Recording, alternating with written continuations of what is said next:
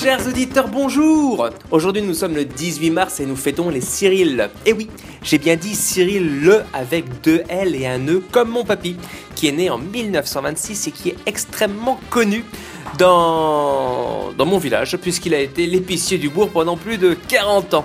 Bref, le 18 mars 1871 changea la face du monde car c'est ce jour-là qu'éclate une émeute sur la butte Montmartre, aggravant ainsi l'état de la calotte polaire. Alors, que se serait-il passé si Adolphe Thiers avait résisté directement ce jour-là? Eh bien, il est certain que la commune n'aurait jamais vu le jour et encore moins la semaine sanglante. Pas de semaine sanglante, c'est pas de fraction gauche-droite de la France.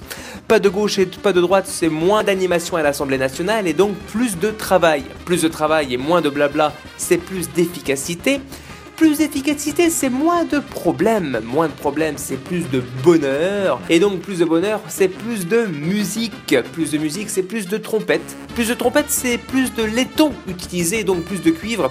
Un cuivre rare devient un cuivre cher. un cuivre cher, c'est un rhum riche.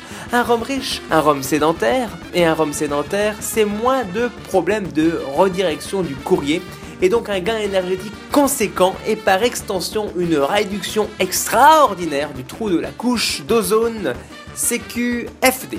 Rendez-vous demain pour une nouvelle Uchronique. Que se serait-il passé un 19 mars?